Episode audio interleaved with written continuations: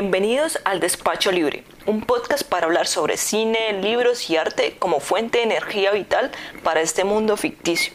Espero y estén bien de salud, de ánimo, ya sea que estén en la casita o bueno, estén en el laburo o qué sé yo, en cualquier parte de esta esfera terrestre. En este episodio eh, les voy a hablar acerca de Halloween o Samaín o Sanjaín, como quiera que lo prefieran llamar. Y bueno, eh, de antemano que no lancé el episodio ahora en octubre, que era el mes como correspondiente, porque estaba esperando las fechas de celebración originales, como que empiezan en, en, en octubre 31 y van hasta la primera semana de noviembre para la celebración irlandesa, ¿no? Y también la verdad porque estaba medio obsesiva pisteando la campaña electoral y las votaciones de Estados Unidos. Y bueno, todavía estoy esperando los resultados. Pero, ay, ¿qué más da? Más bien sigamos haciendo aquí este super episodio. Mejor les cuento eh, sobre cómo se origina esta festividad, toda su historia. Pero primero vamos eh, a la etimología de las palabras como tal. Eh, con Halloween, por ejemplo. Halloween es una contracción de All Hallow Evening, que luego se contrayó más y resultó a All Hallow Eve. Algo como, si lo traducimos literalmente, significaría como santificación en las noches, ¿no? Pero la traducción mm, más figurada es la de víspera de todos los santos. Esta es una fiesta occidental eh, que, se, que se presenta en el tiempo del año litúrgico, eh, que es datada del, año 30, del, del 31 de octubre, ¿no? Eh, la víspera de todos los santos como tal. Porque hoy por hoy, pues nosotros solamente celebramos el 31 de octubre como tal, pero hay más días, ¿no? Van pasando los años y se van perdiendo las tradiciones y ahorita solo celebramos el 31 y bueno, ni eso. Ya casi nadie se disfraza, solo los adultos para ir de rumba. Las cosas se pierden pero la tradición también celebra otros días como el primero de noviembre, que es el día de todos los santos, porque el 31 es la víspera, más el primero de noviembre es el día de todos los santos como tal. Y también celebran el 2 de noviembre, que es el día de los difuntos. Pero como les estaba diciendo, la palabra Halloween como tal así bien contraída más o menos empieza a darse en el siglo XVIII por ahí en los años de 1743 46 y es alusivo después empieza a volver alusivo a la noche de todos los santos. Ya en cuanto a la palabra Sanjain o Samaín esta deriva del irlandés gaélico eh, antiguo significando el fin del verano. El nombre de, eh, se da de acuerdo a la acomodación de los solsticios de invierno y verano y de los equinoccios, equinoccios de primavera y del otoño. Así dando el cuarto para que se den estas cuatro festividades porque eh, los celtas tenían cuatro festividades súper importantes, obviamente tenían otras relevantes, pero estas eran como las cuatro festividades reinas, que era el Imbolc, se celebraba en febrero, a mediados, si no estoy mal, el Beltan en marzo a principios, el Lunasag en agosto, que deviene del dios Lug, luego les hablaré un poco de él, y finalmente tenemos el Sanjain, que es en octubre, eh, el último día de octubre y los dos primeros días de noviembre. El Samaín o Sanjain deviene de los amonios que es la mitad del año y corresponde a los meses oscuros, a la lunación. La otra mitad son los glamodios, que es el tiempo claro, la estación oscura. Y esta estación oscura iba hasta diciembre, ¿no? O sea, empieza eh, a octubre y va más o menos hasta diciembre. Eh, parece que el Samaín original se celebraba hasta más o menos el día 7 de noviembre durante toda la primera semana. Así que estamos perfectos para que escuchen este episodio e incluso se hagan una idea y viajen allá. ¿Vale? Eh, eh, pues sí es el Día de los Muertos y todo, y es muy interesante hablar de México, pero creo que por cuestiones de tiempo no alcanzaría porque el episodio yo creo que duraría por ahí cuatro horas. México es, es fundamental en cuanto a que tiene mucho que hablar sobre esta fiesta, pero eh, quiero centrarme más que todo en los orígenes, que siempre se pierden los orígenes, el por qué, el cómo nació todo. Es muy relevante. Pero a ver, ¿quiénes eran los celtas? Bueno, estos eran una comunidad de la edad de hierro. La edad de hierro más o menos fue del 1200 a.C. hasta unos 50 años después, más o menos, menos, más para acá. Igual se tienen registros de la existencia de, los celtas, pues no como tal conformados como comunidad, pero sí ya se, eh, se venían dando desde el 7000 antes de Cristo. El origen de estos tampoco es exacto, ¿no? Pero se dice que provienen de Anatolia, que es Asia Menor, y de lo que es ahora el Mar Caspio y el Mar Negro. Ya luego con las migraciones, pues habitaron toda la parte central y occidental de Europa este pueblo tuvo dos fases históricas como principales. La primera fue el, el del 800 al 500 a.C. Y luego vino la Tenet, que es del 50 al 500 después de Cristo. Y de ahora en adelante pues le diremos el Samaín. Bueno, el Samaín era una de las festividades más importantes del paganismo se celebraba el final de la temporada de las, de las cosechas. Era algo así como el año nuevo eh, para acá ahorita, para la Navidad, más o menos, ¿no? Este año nuevo celta iniciaba en la mitad de la oscuridad, en donde todos los meses comenzaba con la luna llena, cercana al equinoccio de otoño y al solsticio de invierno. Eh, para la cultura celta la luna es, o sea, súper mega importante, pues las lunas llenas, por ejemplo, marcaban el punto de invierno de cada mitad del año. Incluso a lo largo de, estas fechas se irán celebrando dichas fiestas planilladas en los calendarios lunares. El más famoso es el calendario de eh, Coligny. A partir de aquí, pues se hace toda la alineación de lunaciones y también se tiene en cuenta el ciclo agrícola. El sol era importante, pero, o sea, no era tan relevante. Aquí como que todo se hacía de acuerdo al astro de la luna. Esta festividad celta se describe como una comunión con los espíritus de los difuntos, porque en esta fecha tenían autorización, por así decirlo, suena chistoso, pero tenían autorización estos difuntos para caminar entre los vivos y pues para que tuviesen la oportunidad estos los vivos de celebrar con sus antepasados muertos.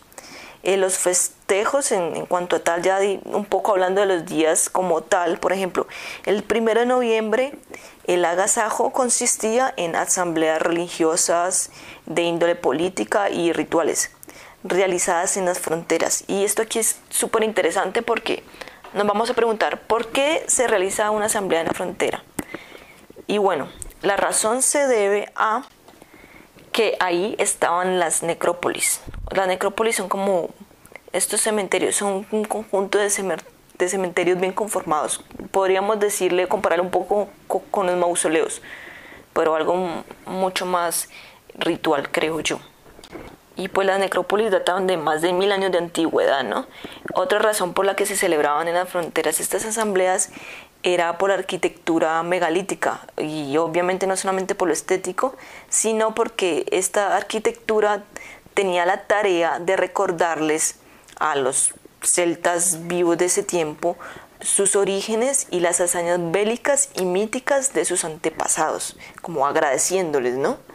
Entonces, ponerle que en esos lares el mundo se abría en dos. También es clave que las asambleas y estas eh, festividades espirituales mm, tan fundamentales se celebran ahí porque se decía que en, este, en esta parte de la tierra se abría el mundo en dos, dando paso al mundo del interior, al, al por así decirlo, a los espíritus.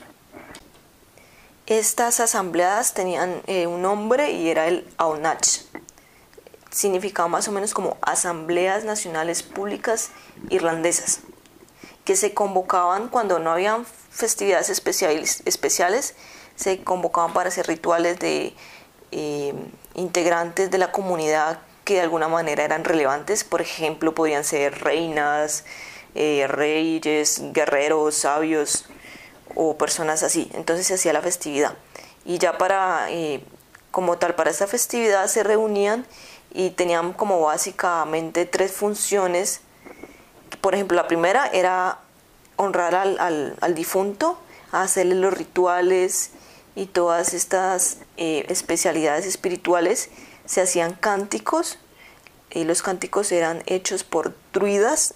Ahorita más, más adelante les explico qué son los druidas y luego se procedía a la incineración. El segundo motivo por, por, por el que se hacían estas asambleas eran que aquí se proclamaban leyes, que también eran dichas de alguna manera por los druidas y los bardos. Y también les voy a hablar sobre quiénes son los bardos, unos personajes muy importantes para la sociedad y para la historia celta y en general. Y ya como tercera actividad que se realizaba en estas asambleas, después de hacer todos estos eh, entierros y promulgar las leyes de alguna manera, por último se hacían como una especie de gincanas, juegos tanto de nivel mental como físicos y luego se hacían incendios pues de fuego sagrado en este invierno para iniciar eh, al dios Lug en la cima de Tlachka se hacían estos incendios. También les voy a explicar sobre quién es Lug y Tlachka. Bueno, Lug es el dios em, celta, es un, como un dios todero. O sea, él no tiene una tarea específica, por eso es tan importante porque es un Dios que se puede prestar para cualquier em, tarea o adoración, por así decirlo. Pero mayormente también era muy adorado e importante porque era artesano. Y la artesanía era un punto importante para la sociedad celta. Y la cultura como tal era, o sea, mega relevante para ellos. En cuanto a los bardos, los bardos eran como poetas y algo para mencionar aquí clave es que eh, el pueblo celta escasea en fuente histórica a nivel de escritura, ¿ya? No, no, no hay, como que toda la historia y tradiciones transmitidas se hacía de forma oral. Uno de los pocos escritos que, tienen los celtas es este libro que se llamaba, creo, de la rama roja, un escrito en forma prosaica y de versos que cuenta las hazañas de los héroes irlandeses. Y más adelante va a estar el libro de Kells, que es muy famoso, ¿no? pero fue un poco más, más allá, posterior. Pero bueno, volviendo a los bardos, estos eran, eran poetas, contadores de historias y músicos. Eran importantes porque de ellos dependía la, la historia, el socializar como a la comunidad del campesinado con los sabios, por así decirlo. La preparación de estos bardos duraba como más de una década y eran preparados por los druidas y pues entre ellos. Se preparaban eh, para estudiar y recitar los conocimientos de memoria y todo lo relativo a la oralidad. En cuanto a los druidas, ponele y bueno que estos eran como sacerdotes, actuaban como mm, videntes, como hechiceros, como oráculos, más o menos. Además que ayudaban a tomar decisiones, por ejemplo, acerca de la guerra. Ellos decían cuándo podía iniciar la guerra o no, como que, hey, pues vámonos a luchar, que esta es la decisión, o sea, la tomaban, cuándo atacaban y cuándo no. Eran importantes también, eran jueces y hasta eran eh, mediadores y mediums espirituales también. Y bueno, ahora expliquemos sobre la palabra Tlachka, que anteriormente les dije que era un como, como la cima donde se encendía el fuego sagrado, ¿no? Y bueno, aquí nos hacemos la pregunta, ¿por qué no se encendía en otro fuego, en otra, perdón, en otra, en otra montaña, en otro lado, ¿no? Si supuestamente el fuego era lo más importante aquí. Pero vamos a ver que no es así. Porque Tlachka es una colina más o menos que data del 200 después de Cristo estaba situada, está situada en Irlanda. Eh, el nombre alude a una druida, pues se cree que fue una druida, ¿no? Porque como les dije, no hay historia escrita. Dicen que era una druida, luego que, no, que era una sabia. No sabemos muy bien quién era Tlashka, pero o sea, era de una familia relevante, su padre sí era druida, Su madre también era una sabia pues conocida, una guerrera, si no estoy mal, y era una joven importante. Pero bueno, aquí pues lo dramático es que ella fue violada y, eh, y tuvo posteriormente a esa violación trillizos. Entonces, pero fue violada por tres hermanos y tuvo trillizos.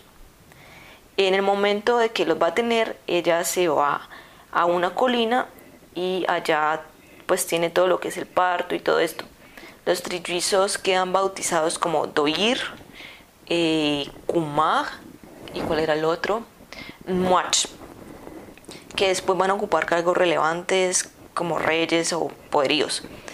Pero aquí lo interesante es Tlachka, porque ella en ese parto murió. Posteriormente a esto pues se le hacen todos los rituales por ser una persona especial y además pues porque murió por violaciones y se incinera el cadáver. A partir de aquí ella será eh, considerada como la diosa de la muerte y de la vida. Por esto esta colina eh, estará bautizada en su nombre como Tlachka. Entonces, esta colina, esta cima, empieza a ser fundamental para las festividades y más para el Samaín, que celebra, el Samaín celebra la vida y la muerte de las cosechas y de sus seres, ¿no? Entonces, Tlashka es la diosa de la vida y la muerte. Ahí se establece una analogía bellísima, o sea, perfecta. Y es que las mujeres en la sociedad celta ocupaban una posición relevante eh, no era así, por ejemplo, para las sociedades como la romana o la griega. No eran las mujeres una parte importante de la cultura, porque incluso eh, los celtas eran una sociedad matriarcal, ¿no? y también, por ejemplo, cuando las mujeres se casaban, podían tener derecho a la propiedad. El matrimonio les daba derecho a la propiedad, no como en las otras sociedades. Incluso también podían ser hasta guerreras. Entonces, como la mujer en esta sociedad es tan importante, ella va a estar conectada con la vida y la muerte. Es decir, esto es como una triada, porque también está la luna. Porque, por ejemplo, está la mujer, que es la vida y la muerte, ¿no? Lo femenino. Está la luna. La luna en la mayoría de culturas o concepciones mitológicas está considerada como fría, oscura, desconocida, femenina, em, sumisa, que da vida y da muerte. También incluso si vemos en el, por ejemplo, en el Tao, no hablan como tal de luna, pero también se refieren a Yin.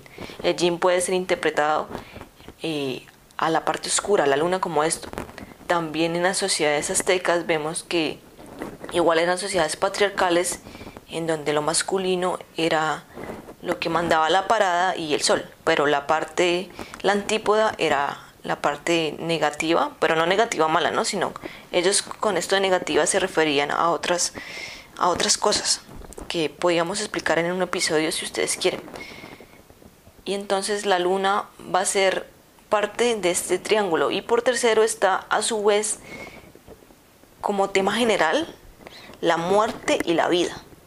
Esto va a ser como una triada súper especial que incluso también podemos hacer en un episodio posterior. Si ustedes me quieren escribir, yo de una lo hago si les interesa, porque el tema es antropológico, sociológico, filosófico, mejor dicho, de pura cosmogonía, es divino. Pero bueno, volviendo al tema de Tlachka y de esta triada, o sea, esta triada es importante porque es femenina, pero entonces luego viene el fuego el, como símbolo del Samaín entonces, si la luna y todos estos son positivos, es un astro de muerte, el fuego está como parte del sol, es como un regalo para nuestro menesteres, ¿ya? Entonces, el fuego va a ser prendido en esta cima que es femenina y el fuego es masculino. Y cuando disminuye, por ejemplo, la llama, la fuerza, del fuego le causa angustia al hombre en general, porque viene lo desconocido. Entonces, encender estos fuegos no solo era una manifestación de honor ahí en la cima de en la montaña, sino también era una manifestación de honor al dios Sol para darle apoyo eh, en su viaje a través de los cielos, ¿ya? Los terrícolas le daban fuerza al sol prendiendo el fuego acá en, en la tierra, en sus hogares, en la cima de Tlachka, porque supuestamente el sol no está en esta época, estamos en los meses oscuros. El, el pueblo honra la vida, la luz, la claridad mediante el fuego.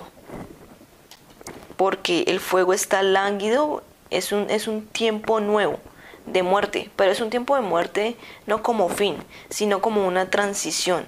Es la unión entre las dos mitades del año. Aquí el tiempo se suspende, no avanza ni tampoco retrocede. Por ende el tiempo, el tiempo detenido del Samaín no pertenece ni al nuevo ni al viejo año. En pocas palabras, el tiempo eh, aquí se, se queda, se detiene, se congela en esa noche. No hace parte de ningún lapso. No obstante, no todo el pueblo podía encender el fuego a la misma vez. El primer fuego que se encendía es, es el de justamente el de la colina, el de la cima de Tlachka. Esto aquí si uno lo viene a ver un poco desde el lado eh, simbológico, puede decirse que es como un proceso de fertilización, ¿no? Porque les hablaba antes de, de, la triada femenina, el fuego era masculino, entonces va a ser insertado en esa triada en época oscura. Es como si fuese la semilla para la fertilización que se va a dar durante los siguientes meses, ¿no? Como que él siembra y cosecha pero la razón de por qué primero prendían el fuego en Tlachka se debía a que los poderes de las tinieblas estaban presentes justamente en ese momento, en esa dimensión. Por eso primero eh, se hacía en la colina, donde esa, esa era la parte donde la tierra se fragmentaba en dos, ¿no? Entonces ya luego de que encendieran el fuego de honor eh, divino y sagrado en esta colina, las demás personas podían encender el fuego en sus casas. Cuando lo ponían en sus casas, esto anunciaba la victoria de la luz. Justo aquí, cuando todo el mundo ya prendía el fuego, iniciaba la festividad. Ya todo el mundo estaba vinculado. Entonces ahí sí empezaba la claridad dentro de estos meses de oscuridad. Entonces, como por así decirlo, todo es claridad en ese espacio, en ese momento. Las familias ya tienen su fuego encendido en los hogares. El mundo de abajo se entrelaza con el de arriba. O sea, pero ni se crean que el mundo de, de, abajo era solo muerticos y ya. O sea, no. Esto era bien complicado.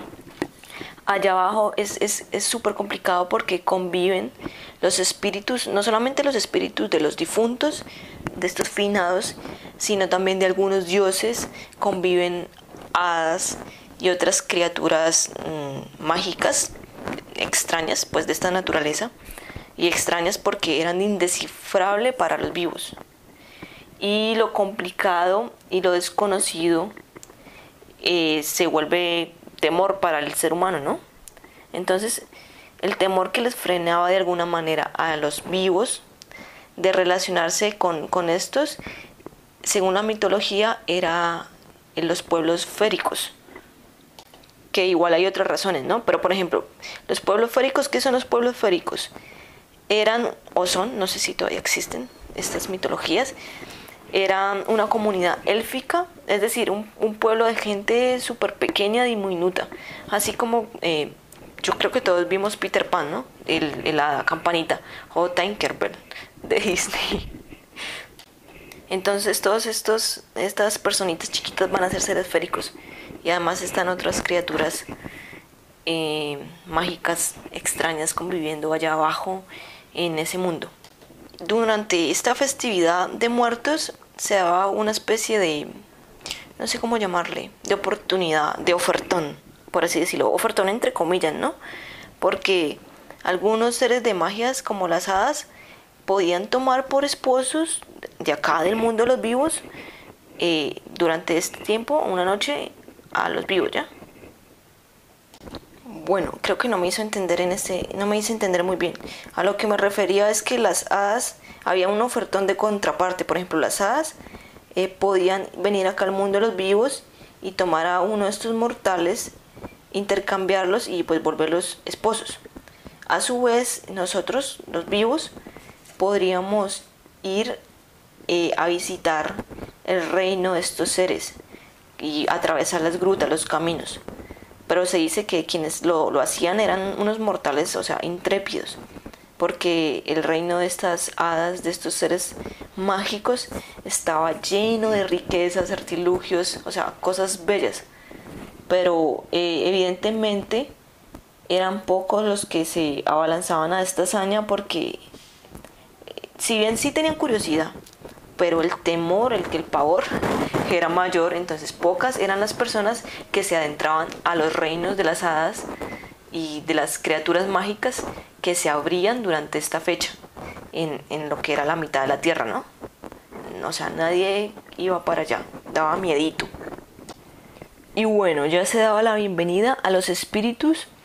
Eh, estos espíritus difuntos no representaban amenaza. No obstante, las almas no eran 100% benignas. Entonces, eh, las familias dejaban el fuego prendido de sus chimeneas o afuera de las casas, dejaban comida y otras ofrendas. Entonces, para que cuando estos espíritus pasaran o los visitasen, pues tuvieran su ofrenda. Eh, era más temprano, era, perdón, era más favorable irse temprano a la camita para no, no encontrarse tipo vis a así tan directo con estos difuntos, ¿viste? Pues así como visitaban buenos fantasmas o visitaban, por ejemplo, te visitaba tu abuelo o tu bisabuelo, también venían fantasmas de dudosa procedencia, un fantasmas negativos, por así decirlo, malos. Por eso era óptimo que vos dejaras las ofrendas ahí en, en la sala o en el lugar o afuera de las, de las, de las casas y, pues no te encontraras con estos fantasmas y era importante que les dejaras sí o sí algún tipo de ofrenda porque si no ellos se enfadaban o lo consideraban como un desaire. Incluso aquí empieza a darse un poco la costumbre de pedir dulces y del famoso lema del, em, ¿cómo es que es? El trick or treat, que literalmente traduce trato o truco. Pero para esta época vemos que la traducción eh, más figurada y por así decirlo, mejor acomodada es por ejemplo que el trick viene a ser como la ofrenda o la dadiva ritual que le damos nosotros los vivos a esos muertos, mientras que el threat viene a ser em, las retaliaciones malévolas por parte del espíritu si nosotros no le ofrecíamos una buena ofrenda o algo que les apaciguara su angustia. Si nosotros no lo hacíamos, ellos ya tomaban medidas negativas. Ya si avanzamos hasta el decimonónico, al siglo XIX, vamos a ver que este trick or treat muda un poquito en el, en el significado y también en la forma en la que se hace. Porque si bien empezó como con los espíritus, ya empieza a, a vincularse la infancia, los críos, que son ya los que empiezan a pedir dulce, ¿no? Si recuerdan los, por ejemplo, los espíritus que se sentían ofendidos eh, sin ofrendas, entonces los niños son los que se van a sentir ofendidos sin el dulce. Y no van a hacer ningún tipo de maldición, pero sí una travesura. Pero, por ejemplo, esta, este trick or track, así como tal literal, se empieza a dar eh, con unas leyendas que son unos fantasmas. Uno de ellos era llamado, pues hay varias leyendas, la verdad, como que no hay algo verídico de que cómo se originó en sí las dos palabras, esta composición. Pero una adapta de un espíritu llamado Jack O'Lantern. Este era el espíritu más abominable de todos los fantasmas. Entonces, bueno, si vos eras tan salado de toparte con este espíritu, tenías que hacer un trato o si no, él te hacía una travesura. Incluso eh, de aquí se da en el nombre de las calabazas. Esas calabazas de Auyama, o no sé cómo se llama la fruta allá en sus tierras. Acá se llama Auyama. eh, se van a llamar, las calabazas se van a, se van a llamar Jack Lanterns. Entonces, bueno, si vos no hacías el trato con, con este fantasma, no le dabas lo que él quería, que era como la ofrenda, él procedía con su magia superpotente y malévola a maldecirte, te podía maldecir a vos, a tus familiares, podía quemarte la casa incluso, o hasta podía lanzarte enfermedades así bien de muerte y todas peligrosas. Entonces se empieza a contrarrestar un poco como con estas calabazas que van a tener el nombre de Jack y también se dice que los niños empiezan a disfrazar, eh, sus disfraces van a ser así bien tenebrosos, bien perturbadores para asustar a los fantasmas y que estos se alejen junto con los disfraces de los niños y la luz que, que la gente pone afuera de las casas, la forma de las calabazas, con la risa bien maquiavélica, porque si bien la luz, como les decía antes, va a guiar el camino de estos difuntos.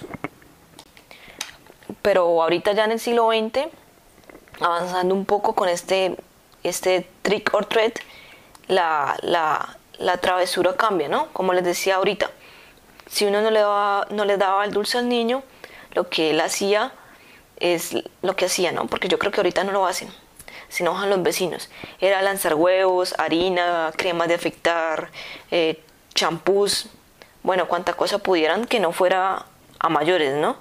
Y el trato eran como los dulces que se vienen dando desde el siglo XX, yo creo que la época más popular del Halloween y más gozadera, por así decirlo, fue de 1950 para acá. Incluso la UNICEF hizo una campaña para promover eh, este festín. Maravilloso, ¿no? Claro está que la práctica de pedir confites no viene ahorita del, del, siglo XX, no. Lo que viene como estos siglos XIX más para acá es la palabra como tal, trick or trick, porque desde el medioevo se daba la costumbre de pedir confites. Eh, por ejemplo, en Irlanda se llamaba um, Soul Cake, o que traducía el famoso pan de almas. También se tiene registro, por ejemplo, en Portugal en el siglo XV, 1400, o sea, re viejo, de que ya se daba estas prácticas y ahí se le llamaba pan por Dios o boliños. Entonces, así es que hasta nuestros días se viene conservando esta costumbre. Particularmente a mí me encantaba pedir dulces. Ya no es muy popular, como que no se ve mucha gente pidiendo dulces. Ya vino esto de tema de los satánicos y un poco las iglesias cristianas. Eh, se impusieron nuevas canciones. Por ejemplo, acá en, en el territorio en el que estamos se daba el triqui triqui. Era un tema excelente, muy bueno, luego lo cambiaron un poco más cristianizado. Y pues bueno, sí, las canciones para pedir estos dulces, este ritual va cambiando, igual es normal, todo tiene que cambiar de alguna manera para que permanezca. Pero, o sea, retrocedamos un poco de nuevo a los celtas porque falta algo bien importante para hablar. Pero pues ya vengo. Eh, voy a, un corte comercial. Voy a tomar agua, ya vengo. Porque estoy más seca que la Atacama.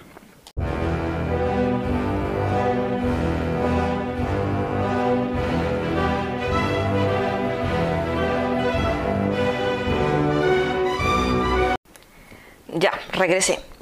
¿En qué íbamos? Bueno, les iba a hablar de algo importante, ¿no? Bueno, ah, sí, ya me acordé. Era sobre... Anteriormente les había hablado de los celtas, pero muy poco. Como lo de los días de las festividades. Pero falta la parte importante, eh, que es la parte de, cómo esta festividad es conocida y es ampliamente eh, agasajada por la mayoría de nosotros, ¿no? Y bueno, esto se da con los romanos, con la conquista de los romanos, que no fue fácil según los, los anales de historiadores griegos y los propios romanos. En los escritos se refieren, por ejemplo, a que los celtas eran un pueblo bien aguerrido y propensos al quilombo, a la pelea, así como eran bien huracanes y les encantaba festejar o sea, festejar a lo grande y que cuando, por ejemplo, ganaban batallas de una celebración o cosas así bélicas o espirituales, eh, realizaban asados y hacían competencias. O sea, ellos siempre tenían en cuenta el arte y la cultura eh, bajo cualquier celebración. Esto es magnífico, ¿no? Si hoy por hoy fuéramos así, o sea, ellos eran muy enérgicos. Eran tan enérgicos, por ejemplo, que la vestimenta era bien colorida. Era a base de telas, eh, como el lino y más adelante como la, lana. Y vestidos, eh, vestimentas así como estos tartanes. Las tartanes sí se acuerdan que son, ¿no? Estas faldas, bueno, lo que le llamamos faldas irlandesas de rayas que forman cuadros. Pero todo, era feliz más sin embargo, por allá en el 50 antes de Cristo, llega don Julio César, inicia una hazaña de conquista del territorio celta y logra tomar prisioneros a muchos celtas y pues a otros asesinarlos. Y ya después, eh, en los siglos 1 y 2 después de Cristo, los romanos eh, habían conquistado gran parte de Inglaterra y Gales y Europa Central, que era donde estaban los pueblos celtas. Ulteriormente, y como en todas las invasiones y conquistas, las culturas se reinventan con la influencia mutua, ¿no? Y obvio que como proceso de aculturación, los romanos tramaban omitir cualquier práctica diferente a la de ellos. Por ejemplo, eh, a los celtas se les, considera, se les consideraba bárbaros eh, por ser pues así bien guerreros y por ser paganos. Pero o sea, todas las celebraciones que tenían los celtas para los romanos eran paganos porque no eran afines a sus creencias eh, cristianas o judaicas. Y bueno, algo para recalcar aquí es que los celtas creían en un gran número de dioses eran politeístas. Y entonces no había una deidad única, así un todopoderoso, al que vos hoy por hoy acá en la religión católica le, le orás y te da todo. Eh, no, ellos tenían eh, como... Ellos tenían muchos dioses, como les digo, y no tenían problema en ver en cualquier lado, ya fuesen las cosechas, eh, veían por ejemplo al dios Lug, en el inframundo veían a Irón, eh, el cielo también tenía su dios, su, dios y la tierra. Y también, por ejemplo, en las artesanías, lo que les estaba hablando bastante, también tenía su dios.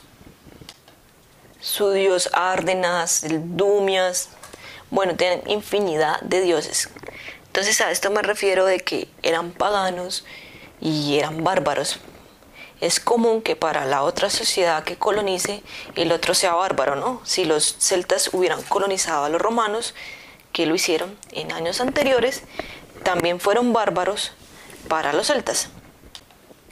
Pero si le miramos el lado positivo a estas invasiones, son claves porque fusionan las culturas.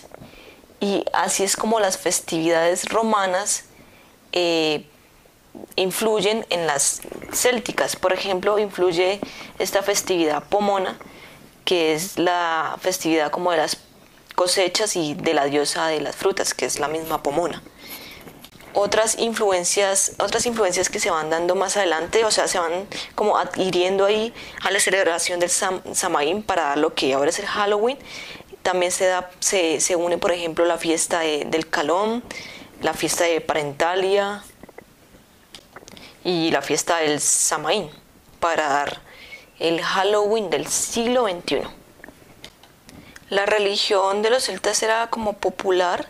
Se dice que, por ejemplo, el campesinado era un, poco más religioso, mientras que la otra parte sabia, los bardos, estos druidas y los seres que estaban un poco más arriba, eran mm, más letrados, no eran como tanto de la religión popular. No obstante, todos en general eran muy espirituales y estaban relacionados en la adoración con los eh, bosques, las aguas, las montañas. Y bueno, todo esto se da, pero bueno, llegan los romanos. Y lo clave aquí que les hablaba de la fusión de la cultura, porque o sea, no se fusionan sí porque sí, sino porque también tienen cosas en común y ese factor común es la muerte. La muerte, sin importar la cultura, el sexo o el tiempo, siempre va a tener un nexo a nivel universal con el ser humano. Es el gran paradigma que siempre nos vamos a plantear, la angustia de la existencia. Y como la iglesia católica cristiana ya venía celebrando una fiesta que tenía similitudes, eh, en, la, en la colonización los romanos ven que todo este paganismo tiene un poco de lo que ellos celebran, entonces lo dominan mediante la conversión del Samaín, que ya no se llama más Samaín, ya empieza a cambiar de nombre. Todo esto se hace con el Papa Bonifacio IV. Eh, eso fue en el año mm, del 615. Bueno, don Bonifacio transformó un panteón, bueno, no sé cuál panteón en sí, el nombre exacto, pero dicen que transformó un panteón céltico y lo convirtió en un templo cristiano. Ese templo cristiano fue dedicado al Día de los Santos, que en la iglesia cristiana lo celebraban los 13 de mayo hasta el año del 741 más o menos, cuando vino otro papa, Gregorio III, y bueno, le cambió la fecha de celebración a los primeros eh, días de noviembre. Era mayo, entonces se la cambió a los primeros días de noviembre, que corresponde al día de, la dedicación en la antigua Basílica de San Pedro de Roma.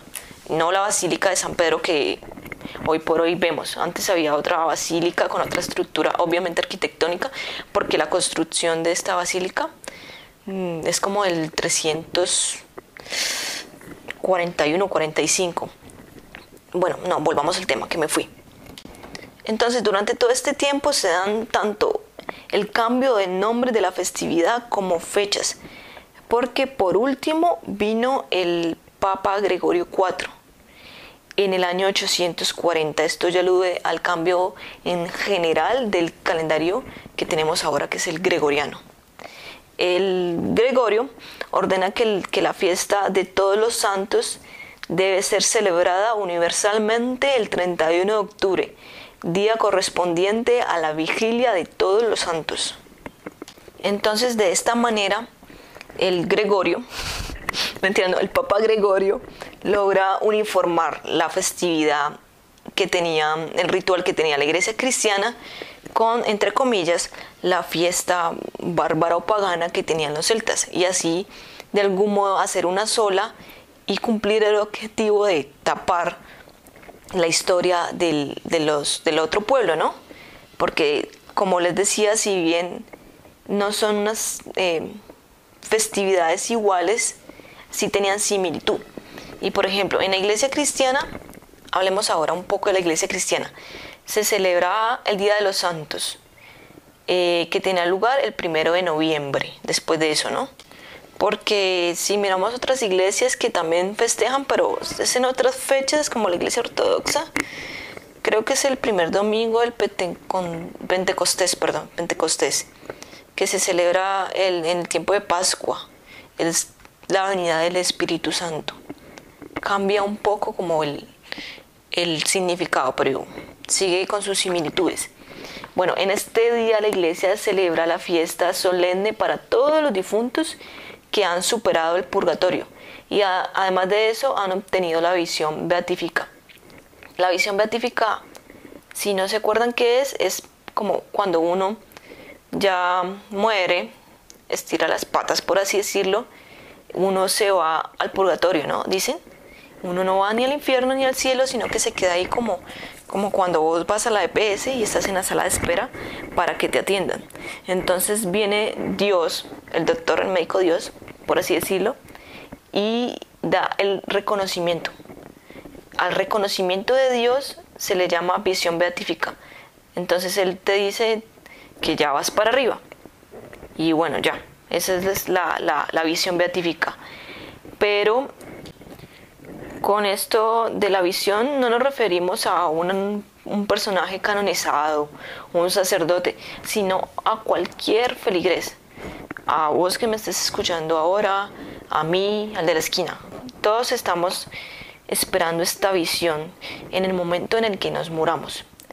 El día incluía a, todo el mundo, a los moradores del cielo que ya estaban arriba celebrando, comiendo pan y vino, también incluyendo a las, a las santísimas, por ejemplo a la Trinidad, a la Virgen, a los ángeles. Eh, el, el, primero de noviembre, el Día de los Santos, incluía a todas estas personas.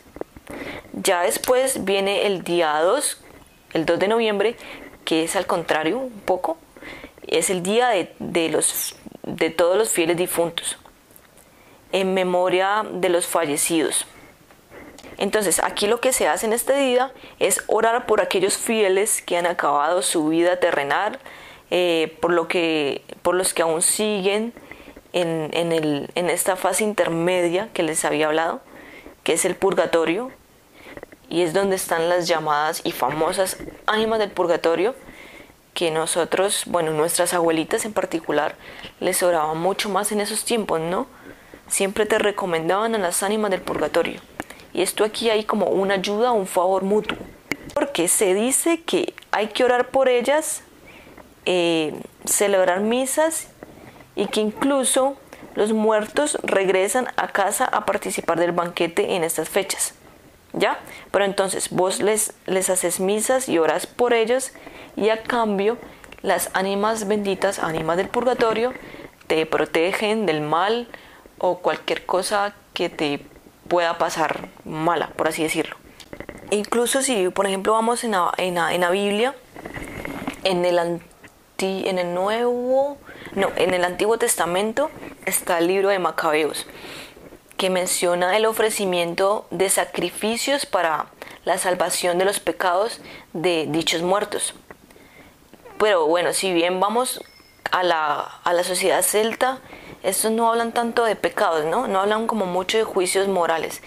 Esa es una diferencia que marca la celebración del pueblo celta con, con la religión cristiana, que sí está mirando el pecado para la celebración y expiación de, de las culpas de los difuntos.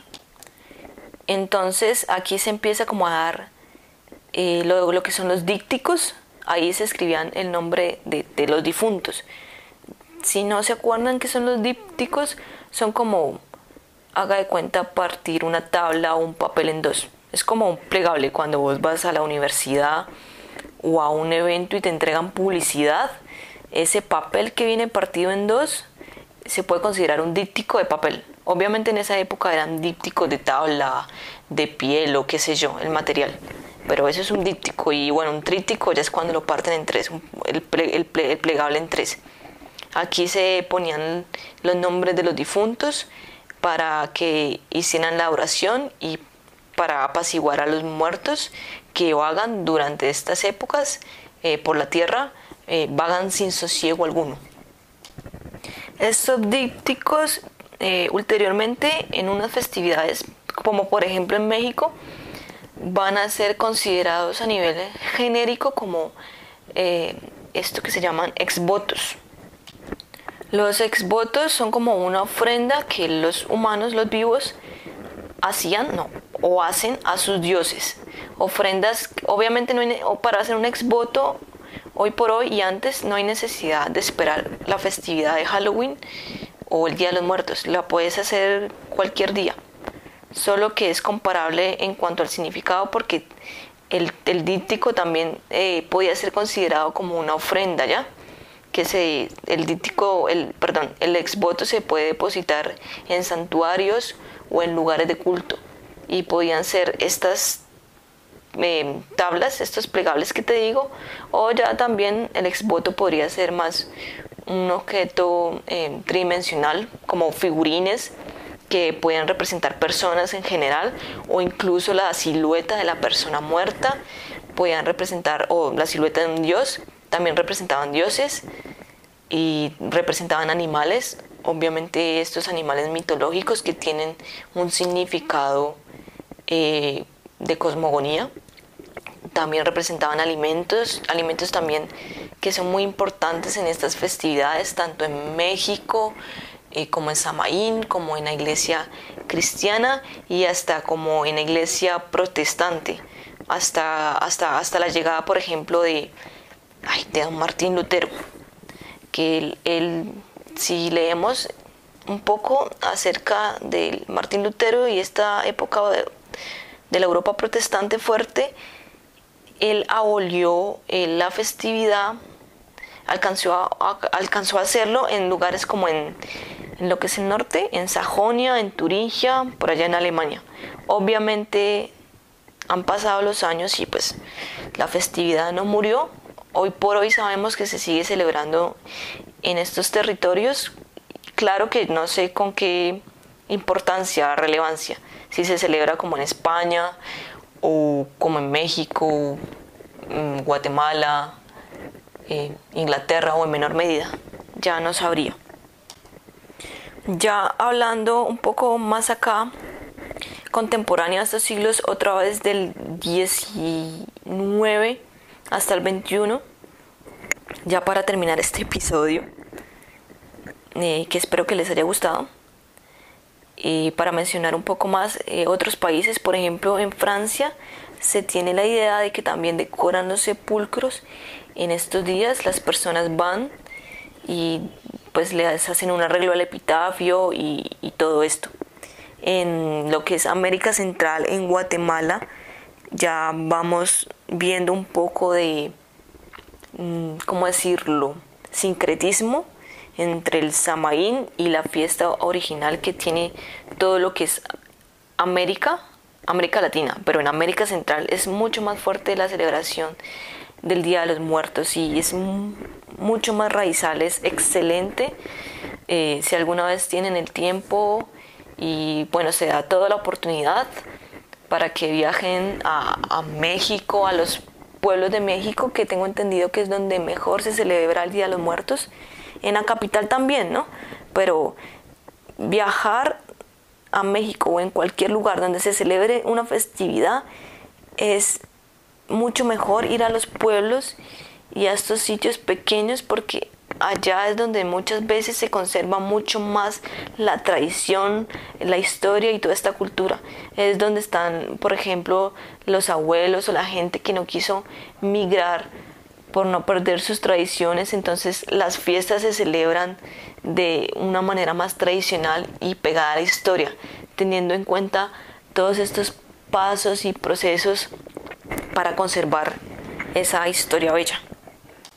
Y todo ese legado que le dejan a uno los abuelos y que uno, pues hombre, no puede dejar morir.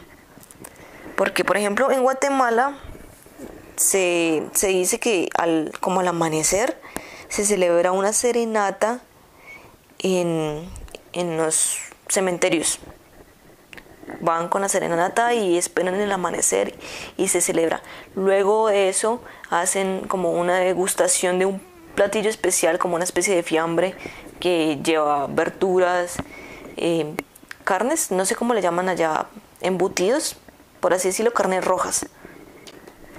En Ecuador, por ejemplo, y en Perú, también es súper interesante porque durante estas festividades tienen una gastronomía típica que es la avena o la colada morada. Igual si bien cuando uno viaja a México, la colada, el maíz morado es, o sea, súper común, ¿no?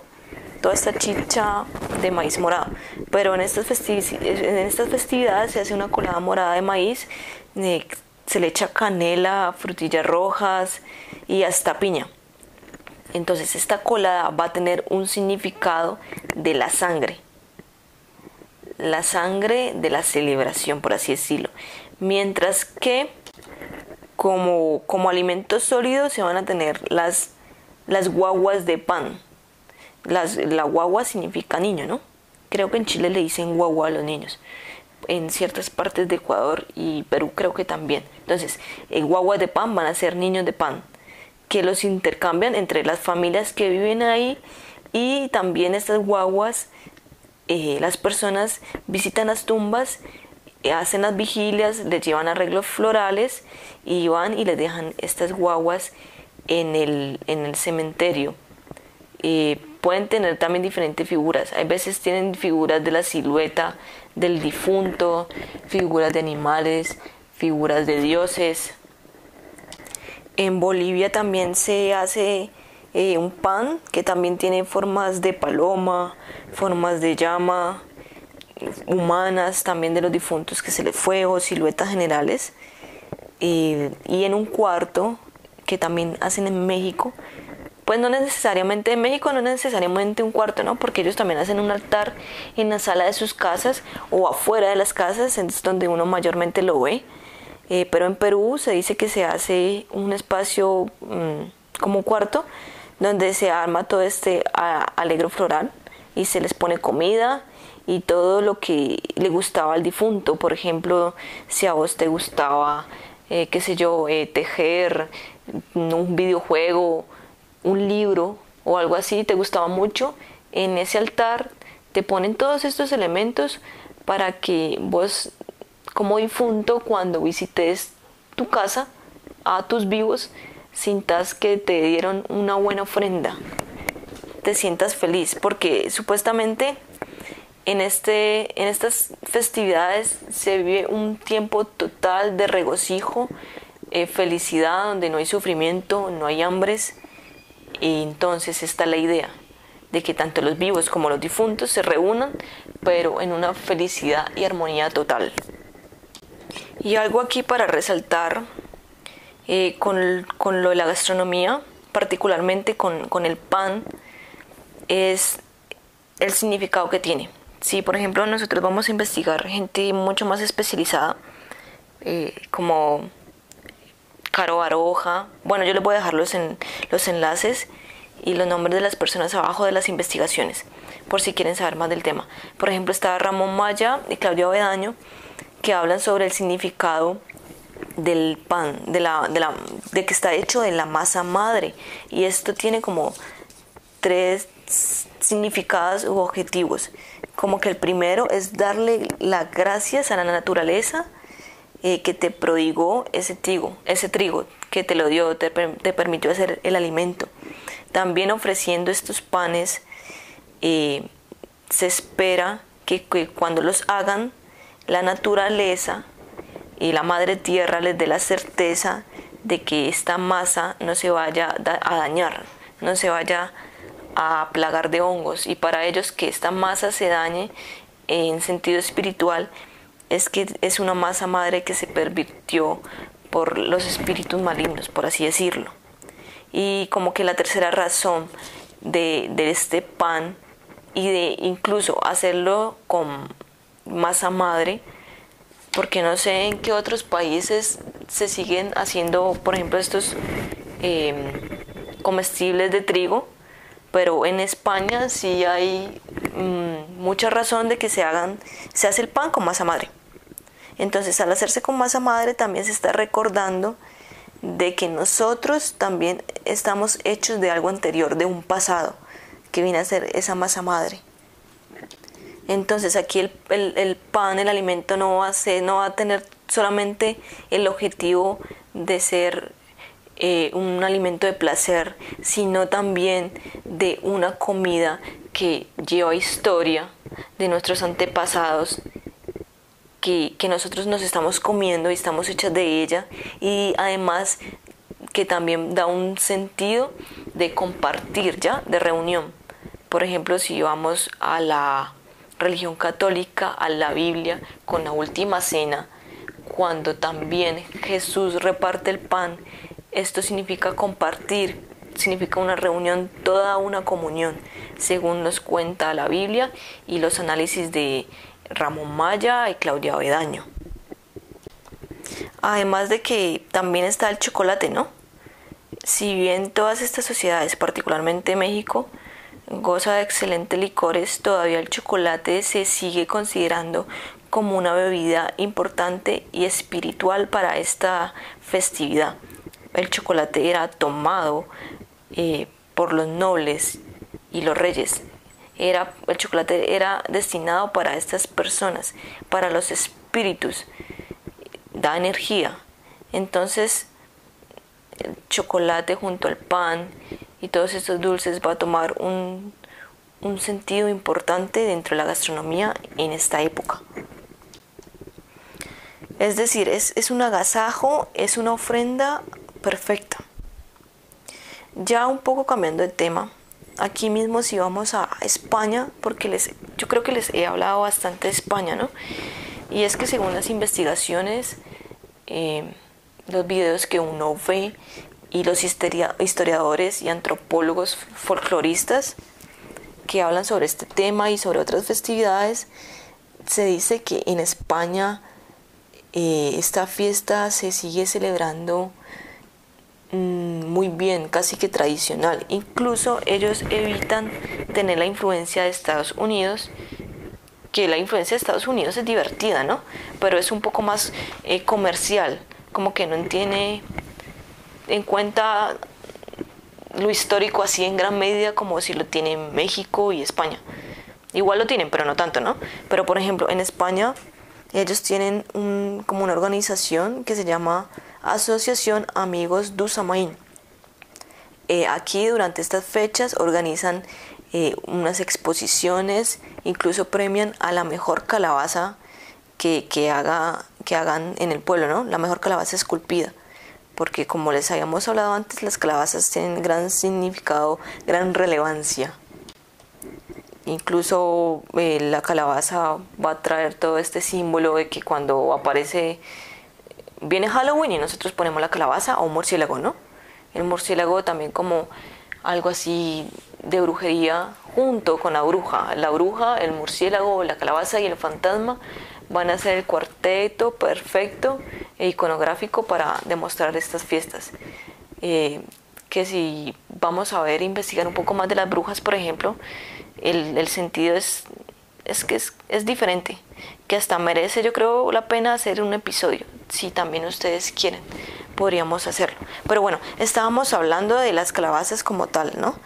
Y los murciélagos aquí pegados, lo hacían no por cuestiones de brujería, eh, hechicería, sino porque ellos iban detrás de la luz, esa luz que emitían las, las velas de las calabazas, obviamente traían estos animalitos que querían comerse las calabazas porque son dulces, entonces los murciélagos iban a cazarlas. Y así se hacía como un, una relación mutua de que el murciélago protegía de que no se dañara la calabaza y esta calabaza le daba la comida.